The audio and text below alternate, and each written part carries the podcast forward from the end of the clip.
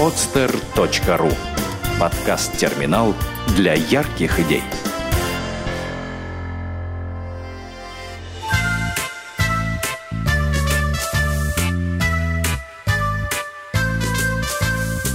Откуда появилась клюква?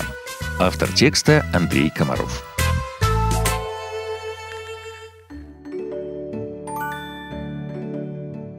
Жили на небе и не тужили полярный медведь и жена его, малая медведица, потому и крутится постоянно вокруг супруга. Я уж не говорю про старую медведицу, ходившую на посиделке к дракону. Счастливо жили молодые супруги, иначе не родила бы медведица мужу четырех богатырей и красавицу-дочку.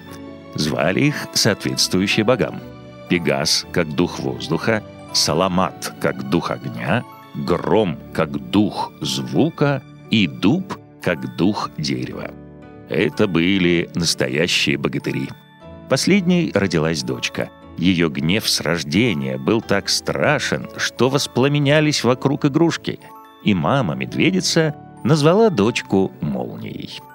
Прошло 16 лет или 16 столетий, для богов время не имело принципиального значения. Сыновья возмужали, взяли себе в жены соседских дочерей Гаргонит, только они были под стать богатырям.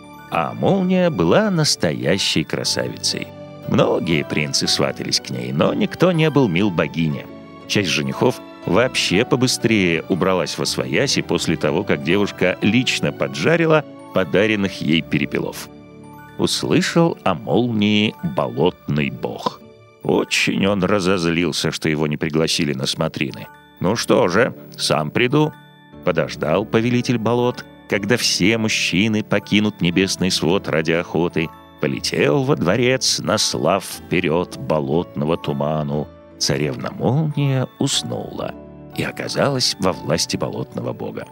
Плотно связал он красавицу, вскинул ее на плечо и полетел вниз на землю, в свое болотное царство.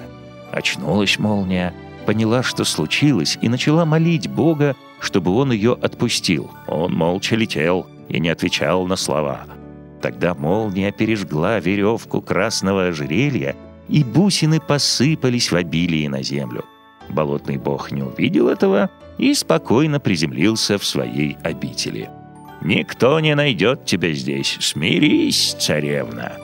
Молния смирилась и стала ждать братьев. И братья не заставили себя долго ждать.